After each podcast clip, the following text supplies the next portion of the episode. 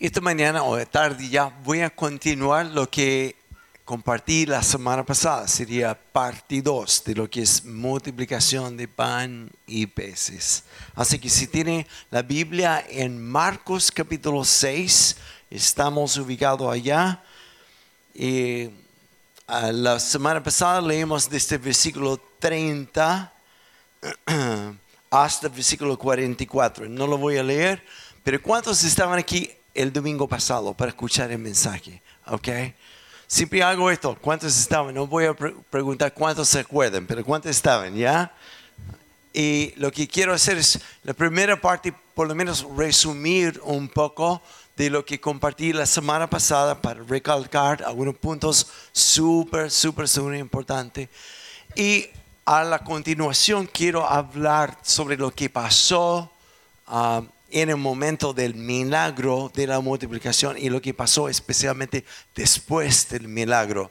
Así que la semana pasada hablé de un par de puntos que primero que Jesús había estado ministrando a muchísimas personas y había enviado incluso a sus discípulos a, enseñar y demostrar el reino de Dios. Habían estado orando todos por enfermos, liberación de demonios, predicando y al punto que quedaron fatigados. Y en este momento Jesús dice a los discípulos, vamos a un lugar solitario y ese es medio chiste porque no fue nada solitario, pero donde podían descansar.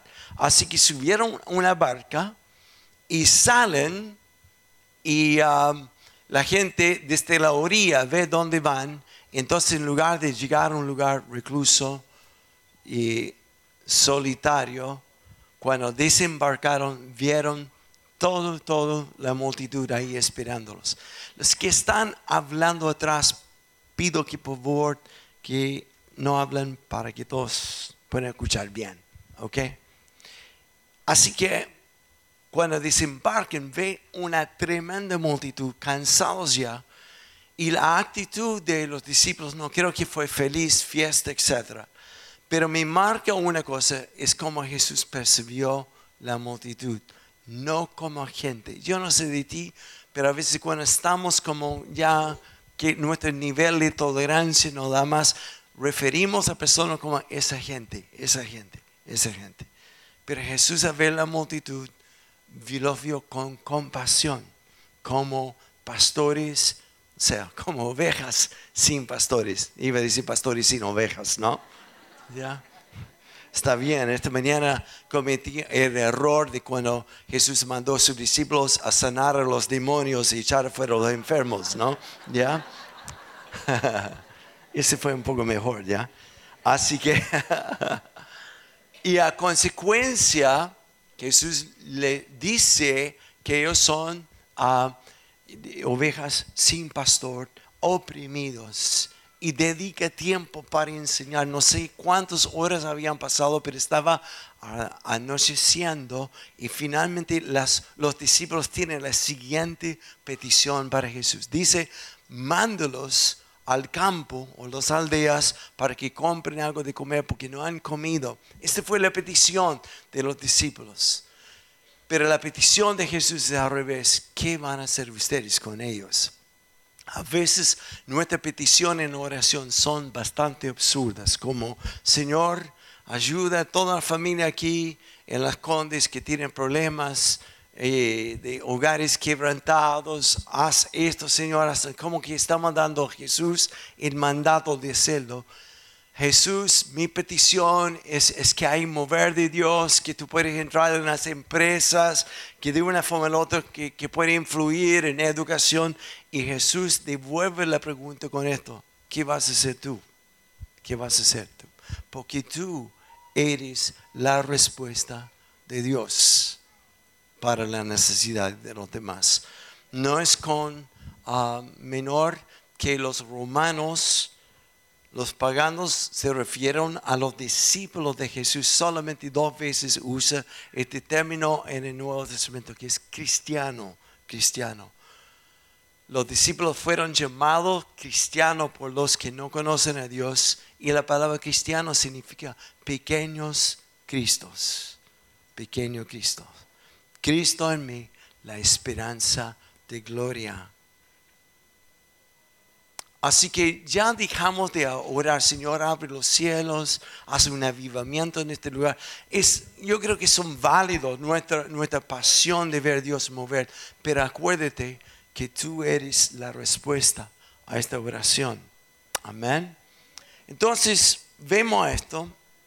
Segunda cosa que pasa en esta historia es cuando Jesús dice, dale de ustedes de comer la respuesta de los discípulos es que no tenemos nada. Yo creo que abrieron sus bolsillos, lo sacaron, dijeron, viste, andamos a pato, como dicen en Chile. No, no tenemos nada para dar. Y nuestra tendencia frente a tremendos desafíos es esto. Siempre miramos a lo que no tenemos. Pero la pregunta de Jesús no fue cuánto tienen, si sino qué tienen para dar. No tiene que ver con cantidad, sino tiene que ver con lo que sí tienes para dar. Y lo que me impactó y lo que sigue impactándome de esta historia es que de cinco mil hombres, sin contar las mujeres y los niños, 15, 20 mil personas, de cinco mil varones por lo menos, que supuestamente tenían los pantalones para ser varón y los doce discípulos, nadie se presenta con nada. Es como que... Pero se presentó uno que es un niño. La persona que siempre descalificamos como que es que existe, ¿no? Como cuando Saúl miró a David y dijo, ni siquiera puede poner mi armadura, ¿qué puede ser él? Siempre las personas que pensamos que no son calificados son las personas que Dios más usa.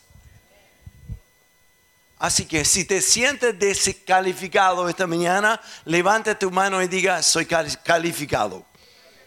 Por Dios, por Dios. ¿Y por qué un niño? Tengo mis teorías. Y lo mejor es esto. Porque el niño en su inocencia y su fe estaba dispuesto a dar todo lo que tenía, que aunque era poco. Y se da cuenta que Jesús bendice lo poco que no es suficiente para alimentar 20 mil personas. Estoy hablando como evangelista ahora, 20 mil.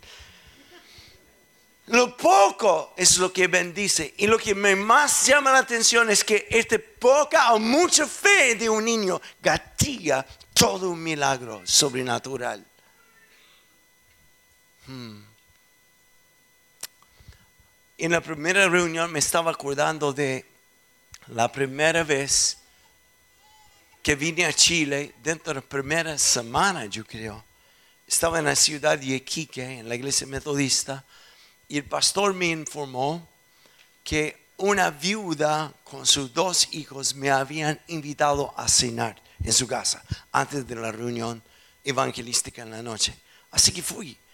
Yo no hablaba nada de castellano, solo me acordé una palabra, baño, baño. Y ellos tampoco hablaban nada de inglés, imagínate. Y llegué a una casa tremendamente humilde. Cuando estuve con David ahí hace un mes, no le dije, pero pasamos en la misma calle, pasamos por el frente de esta misma casa. Todavía hasta hoy día me acuerdo dónde estaba. Y lo que me impactó fue lo siguiente, que durante todo el tiempo que yo estaba sentado en la mesa con la hija y el hijo, la mamá estaba en la cocina se dedicaba a servir casi desaparecida. Y era como típicamente, antiguamente, una, comida era como tres o cuatro platos. Yo, sin saber de esta tradición, voy a alargar un poco esto ahora, que me sirvió primero una empanada hecha en casa, pero no chiquitita, sino grande. Así que pensé que esto sería todo, porque la casa es súper humilde. Así que cuando la señora me preguntó, esto entendí, más, más, dije, Yes. Así que me dio otra empanada. Y luego vi llegar el plato de arroz y pollo y dije, oh Dios, ¿no? Después de comer hasta que no podía comer más, sin contar del postre y todo esto, la, me fui de la casa y esa noche el pastor me preguntó a través de un intérprete cómo fue la comida, que increíble, etc. Me dijo, es una familia muy humilde. Y le pregunté, ¿por qué la, la, la mamá no comía con nosotros? Y él me dijo, porque no tenían suficiente para todos. Jamás voy a olvidar esto. Jamás he olvido momentos con gloria yo o solo yendo a casas de familias de muy escasos recursos y ellos pasándonos su cama matrimonial para que podían dormir en el piso o en el sofá, donde sea. Yo creo que esta fe es lo que impacta. No es cuánto que tienes, sino qué tienes, qué tienes que tienes. Y es este poco o mucho que gatilla el milagro cuando lo das. Amén. Amén.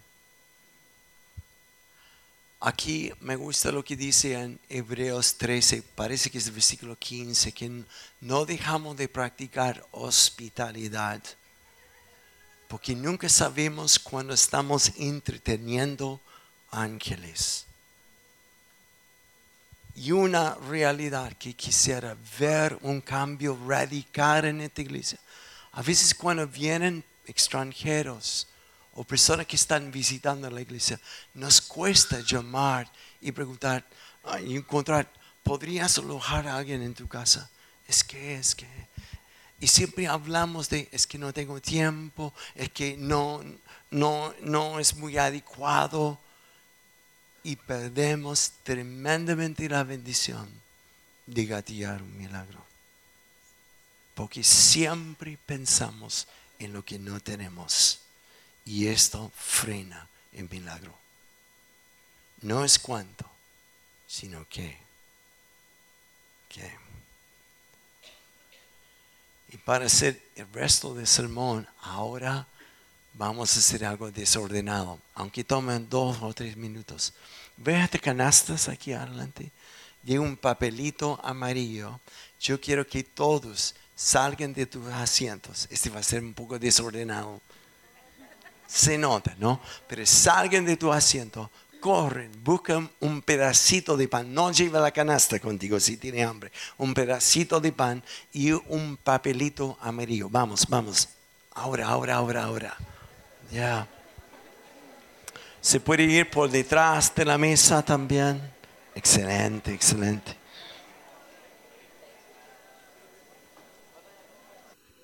Todos sin excepción, porque su papelito y pancito.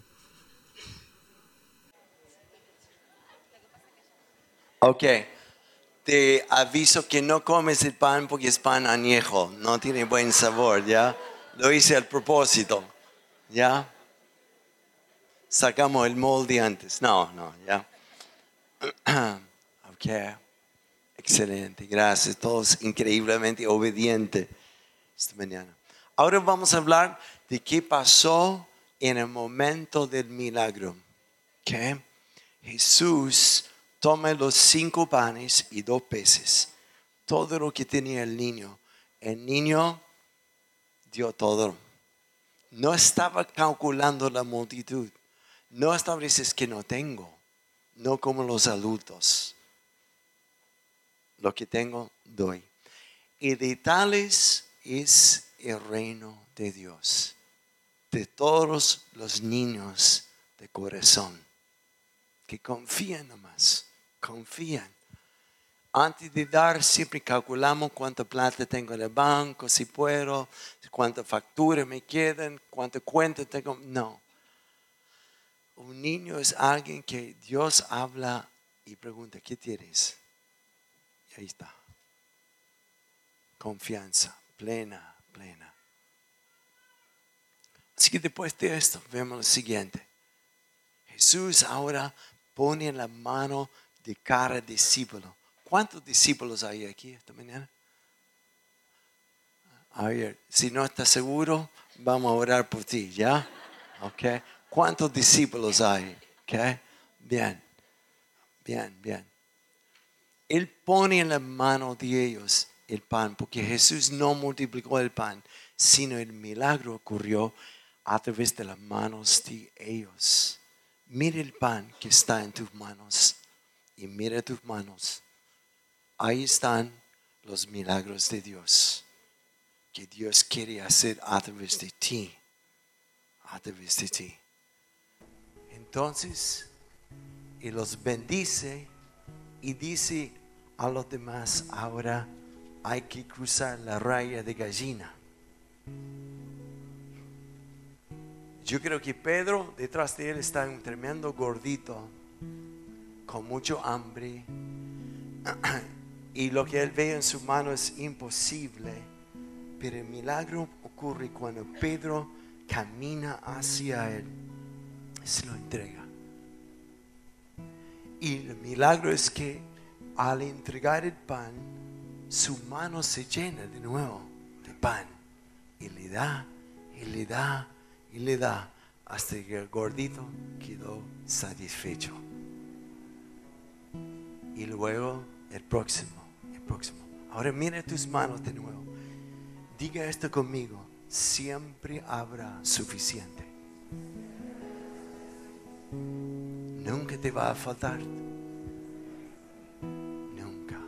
Siempre habrá suficiente para aquel que está frente a ti. Ahora, ¿para qué ese papelito? Quiero que tomes este papel. Y si puedes hacerlo hoy día, fantástico. Si no, no lo deja en tu silla, póngalo en tu Biblia, porque el ejercicio es lo siguiente. Ese es mi reto para ti esta semana. Escribe cinco nombres de personas que tú sabes que han estado en la iglesia, pero ya no lo ve. ¿Dónde están? A veces los tratamos como la multitud, no sé qué se perdieron, no sé qué pasó.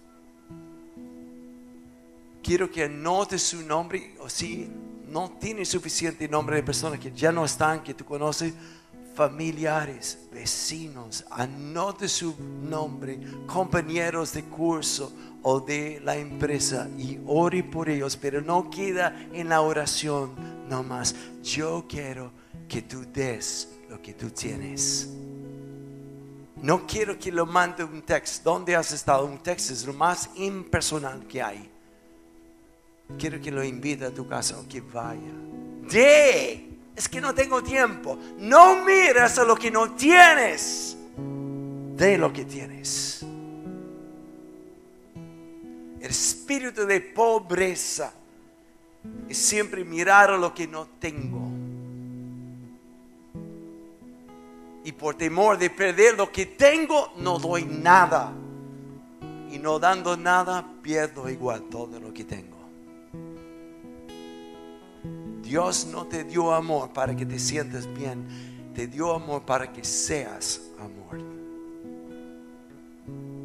Y quieres ver milagros, no pide a Dios esta mañana, Señor, yo quiero más de ti, quiero sentir más de ti, yo quiero más bendición, quiero más recursos, Dios. ¿Cómo vamos a pedir si no estamos dispuestos a dar lo poco que tenemos? Y es el en entregar donde vamos a ver la multiplicación. Ah. Así que, ¿qué tienes en tu mano? Pan este pan debe recordarte de lo que Dios ya te dio. Papel, escribe nombres. Esta semana, no la próxima. Entrega amor, tu presencia con alguien, interés en ellos. ¿Y sabe lo que vamos a ver? Un milagro en tu propia vida. Porque Dios va a multiplicar el amor y digo una vez más, no calculas por cuánto tiempo, cuán poco que tienes. De, de, de, de, de. Basta con Señor, ayuda a Juan que no está aquí en la iglesia. Dios dice que tienes para darle. Amén. Segunda cosa, esto. Y con esto voy a ir terminando. ¿Qué pasó después del milagro de alimentar cinco mil personas? Solo permíteme decir, ¿cómo vamos a alcanzar las condes? Campañas evangelísticas. No, no, no, no, no, no, no. Es cuando seamos la iglesia afuera. En Irlanda, tú a lo mejor sabes de esto, Matías, bueno, conversamos de esto. Una iglesia, Viña, era una ciudad de 65 mil personas. El año pasado la iglesia creció 3 mil miembros en un año. Y pregunte cómo se hace y la respuesta del pastor es que la iglesia está haciendo la iglesia fuera de las cuatro paredes. Esto anhelo. Ya, ya, ya. ¿Qué?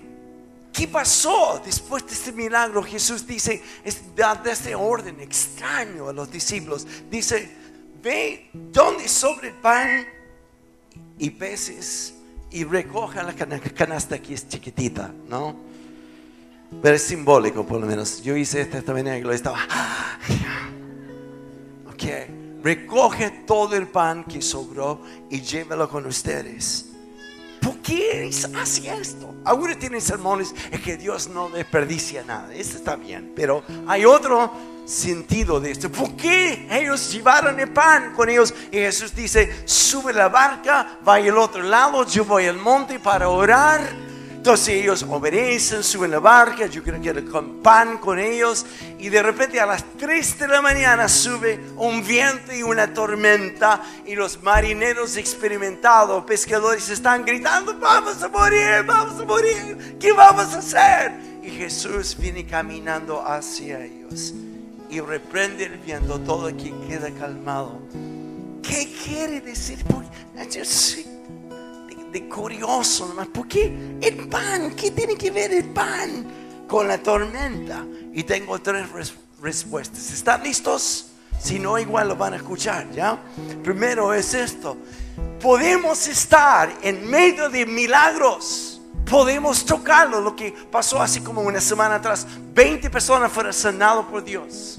Y tantas cosas que pasan como ahora en la mañana la manifestación de la presencia y poder de Dios, podemos estar en medio de milagros, tocarlos y hasta distribuirlos y a la vez no conocer el Dios de los milagros. ¿Para qué es el pan? En Salmo 103, David dice proféticamente, Israel conoció la mano de Dios, pero Moisés conoció los caminos de Dios. Todos nosotros conocemos cómo Dios obra, pero pocos conocen el Dios de los milagros. Por eso Jesús dice en un momento a sus discípulos, ¿por qué me, dicen, me llaman Señor, Señor? No todo que me llamen Señor, Señor y entrarán en el reino de Dios. Y él dice, pero algunos dicen, pero Señor, hemos sanado los enfermos, hemos echado afuera los demonios. ¿Qué más calificación necesitamos? Y Jesús dice, aparte de mí, porque nunca me han conocido. Y la palabra conocer no es solamente convertirme, como que seguro contra incendio, eh, eh, eh, contra fuego, contra incendio del infierno, y ahora tengo mi pasaje al cielo. Si la palabra conocer en griego es la palabra que es experimentar en intimidad hay un dicho en inglés sobre la palabra que es intimidad, que es into me you see. Dentro de mí tú puedes ver.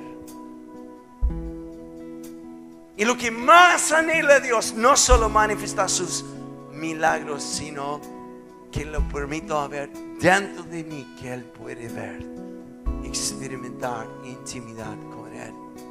Segunda razón de por qué el pan, porque yo quiero, dice Dios, que recoges la evidencia de los milagros de ayer y llevarlo a las tormentas de hoy.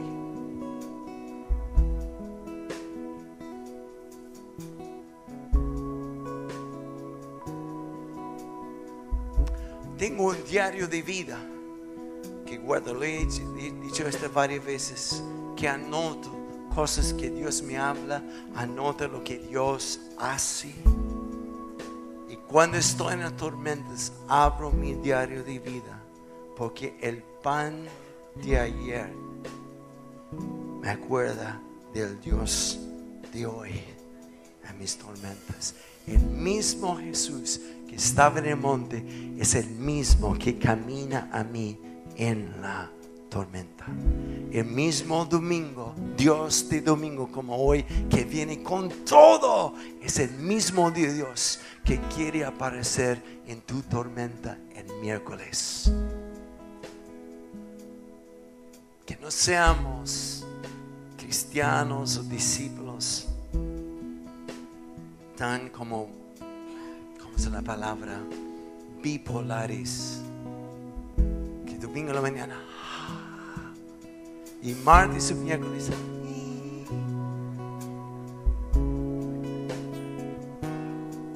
Que es el pan en tu mano, piensa en todas las veces que Dios te ha tocado, que te ha hablado, que ha respondido a la oración.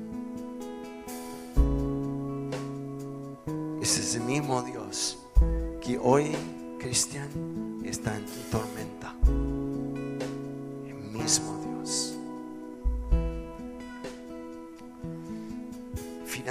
Porque el pan? Escucha esto. Las tormentas de hoy revelan cómo conozco a Dios.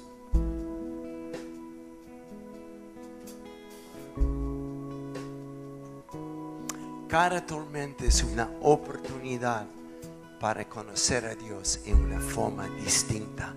Porque el Dios que multiplicó el pan ayer, bien, pero necesito conocer a Dios que camina sobre las aguas hoy. Aleluya, aleluya. Alguien dijo que fe es como aprender, voy a terminar con esto. Eh, cuando tuve como 9, 10 años, mi madre, no sé cómo, pero me dio permiso ir a un campamento de niños. Creo que tenía 10 años por ahí. Para dar más gracias a mi mamá, ¿ya? Y en este campamento había un lago. Yo sabía nadar, pero había una plataforma de, ¿cómo se llama? Diving, como lanzamientos, ¿no? Trampolín, ya, pero era más que un trampolín, era una plataforma. Y la, la altura máxima era 32 metros, pero tenía ciertos niveles. Empezaba con 4 metros, después 8, 16 y lo máximo para estar más cerca de Dios, 32 metros, ¿ya? Así que me acuerdo que todo cuatro o cinco días de los ocho del campamento me costó lanzar de 4 metros. Pero una vez que logró, lo, lo logré, logré um, mis amigos decían, sube más, sube más. Me acuerdo el último día que llegué a los 32 metros. Tragué casi. Y tengo que confesar, no me lancé, me empujaron. Pero una vez que lo hice, era como, ¡Wow! ¡Tú lo hiciste! Casi te dieron metal. Si ofendes así, cada vez que estamos cómodos con dar 10%, Dios dice, bravo, ahora sube, sube, sube, sube, vamos. Cada vez que, que, que Dios me usa en la calle para orar por un enfermo, aun si no hay fruto, celebramos los riesgos. Dice, bien, bien hijo, bien, bien. Y ahora sube un poco más. Ok. La petición de los discípulos en Lucas 16, 5 es, Señor, aumente nuestra fe, aumente nuestra fe. ¿Cómo aumentar la fe? Te digo, para terminar. Tome el pan de ayer. Llévelo hoy a las tormentas. Que cada obstáculo, cada tormenta sea la oportunidad fijar mis ojos de nuevo en Él. En Él. de hacer lo que enseñamos, de adorar, de recordar de las promesas proféticas, palabras que Dios ha dado sobre ti. Y la segunda cosa, esto me gusta, teach, ven, te voy a usar de nuevo. Júntete con un rayado de la fe. Alguien que se atreve, alguien que cruce la línea de gallina, porque Él me va a inspirar, me va a empujar. Sí. Amén. Robbie Dawkins, para muchos que lo conocen, el año pasado estuve con él en Dallas. Y me mira y dice, antes de predicar esta noche vamos a profetizar. Dije, vamos. Me dijo, sí, tú vas a profetizar. Y al lado de él es como... Así que me, me toma por la mano, me sube a la plataforma y dice, ¿vas tú primero o yo? Dije, tú, tú. Y ves que una mujer vestido de rosada y empieza a profetizar sobre él, está llorando. Estoy diciendo, Señor, ¿qué hago? De 32 metros, Él me está empujando. Así que me mira a mí y dice, te toca.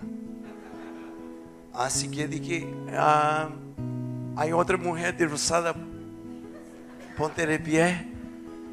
Y el Señor me está mostrando que eres mujer.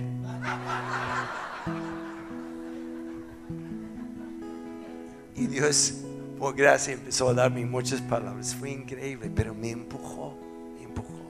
Ok. Mira una vez más a tus manos con eso vamos a terminar.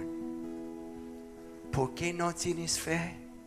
Porque tienes miedo, temor por la desilusión que Dios no contestó como tú querías, o el desánimo temor. Por eso tantas veces los ángeles y Dios dice constantemente, no, temes, no temes, no temes. Cuando Cristo murió, Él aplastó al enemigo, cortó todo cadenas de temor, de temor. Mire tus manos, que tienes, que tienes, que tienes, que tienes, no es cuánto que tienes, que tienes. Lleve los cinco nombres. Tu casa, mételo en la Biblia, mételo en tu corazón. Y ahora actúe, actúe, actúe, active tu fe Dios te va a sorprender. Este poca, mucha fe es lo que va a gatear el milagro. Amén. Póngase de pie. Vamos, vamos. Gloria a Dios. Algunos que están cansados de sentir paralizados por sus temores, alejándose refirió a esto esta mañana. Dios quiere cortar este temor en ti y no es una vez y para siempre. cada vez que miro a Él, Cristo, que eres el autor y consumidor de mi fe. Si tú eres tú, levanta tu mano, manos hacia Él hoy día. Digo, y profeso, confieso lo que ya es. Ya no soy más esclavo de mis temores. Mi vida no se rige por las circunstancias, sino por la verdad. La verdad no se rija por mis emociones o aún mis sentimientos, sino lo que dice Dios. Así es, así es. No eres un cualquier. Por eso la Biblia dice, Dios no dará su gloria a cualquier. Y la verdad es que tú no eres un cualquier. Él ya te dio su gloria sobre ti. Te ha coronado de favor y misericordia y de gloria te ha llamado hijo, te sacó del pasado, borrando todo el pasado y diciendo vez tras vez tras vez, no temes. El mismo Jesús que está en el monte camina hacia ti ahora en la tormenta. Aleluya, aleluya. Ver Espíritu Santo ahora libera de temor. Toda opresión demoníaco en el nombre de Jesús. Córtalo, Padre, ahora. Una vez y para siempre. Hay personas que no pueden dormir en la noche por pesadillas o por temor de la oscuridad. Deja la luz prendida. Es un espíritu que te aflige hoy día. Se corta, se corta, se corta. Adicciones que te han tenido paralizado y atrapado. Se corta ahora en el nombre de Jesús. Aleluya. Por el poder de la cruz y mi hoy donde Cristo terminó ayer. Consumado es. Consumado es. Ya no más mentiras. Presto mis oídos oír la verdad. La voz de aquel que camina sobre el agua y que reprende la tormenta. Aleluya. Gloria a Dios. Levanta sus manos. Presencia y poder de Dios se manifiesta ahora. Aleluya. Es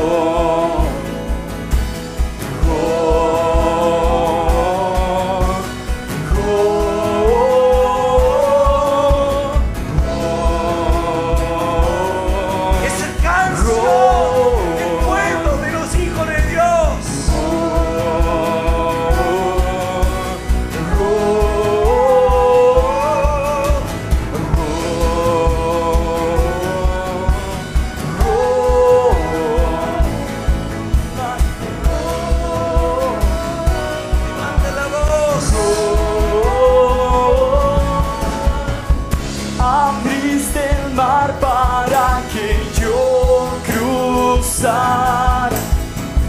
tu gran amor amó el temor. Todo temor se va, Jesús. Me rescataste y hoy puedo cantar. Soy un hijo de Dios. Abriste el mar, Señor. Abriste el mar para que yo cruzara. Vamos iglesia. Todo temor, todo temor. Me rescataste y hoy puedo cantar. Soy un hijo de Dios. Somos hijos. Soy un hijo sonho.